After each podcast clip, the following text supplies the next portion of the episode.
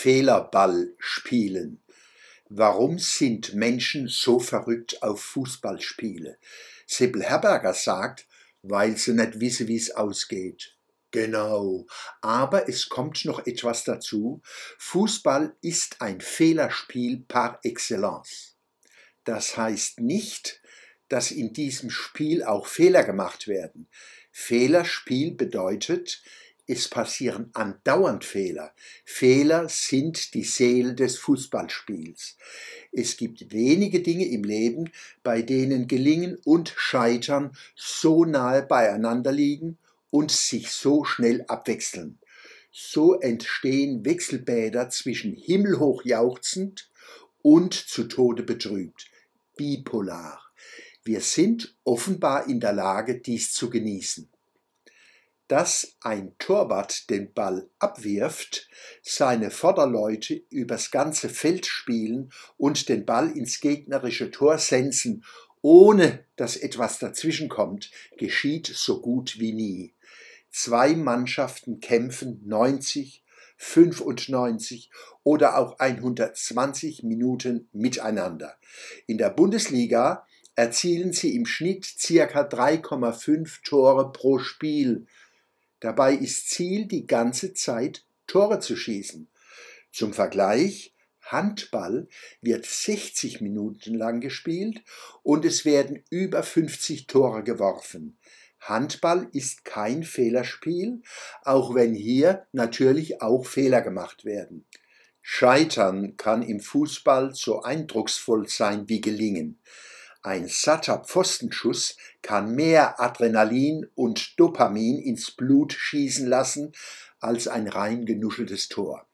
Was wäre der Fußball ohne all die Schüsse, die beinahe reingegangen wären?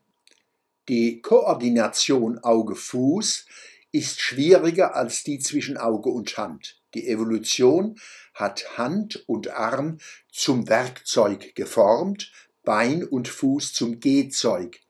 Wenn's um den Werkzeugcharakter von Gliedmaßen geht, könnte man den Beinen und Füßen einen evolutionären Behindertenstatus zuerkennen, verglichen mit den Armen und Händen. Mit dem Fuß kann man den Ball stoßen, schlänzen und stoppen, streicheln, kicken und kloppen.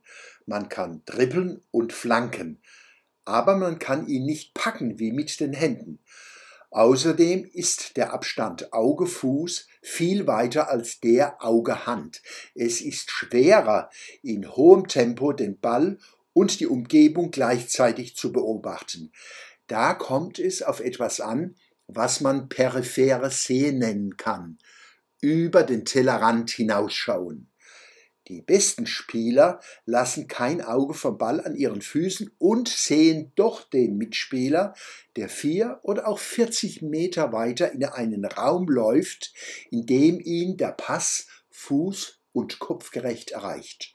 Und das bei hohem Tempo.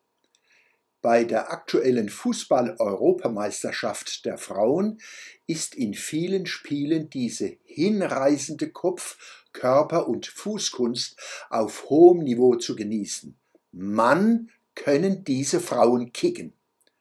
Was mir besonders gefällt, während sich im Männerfußball seit Jahren Elemente von Wrestling breit machen, wird bei den Frauen wenig gefault ohne dass das Spiel dadurch an Dramatik verlöre. Bravo und weiter so. Aber bitte hören Sie auf mit den Kniefällen vor dem Spiel. Diese sind kein Beitrag zum aufrechten Gang. Im Gegenteil.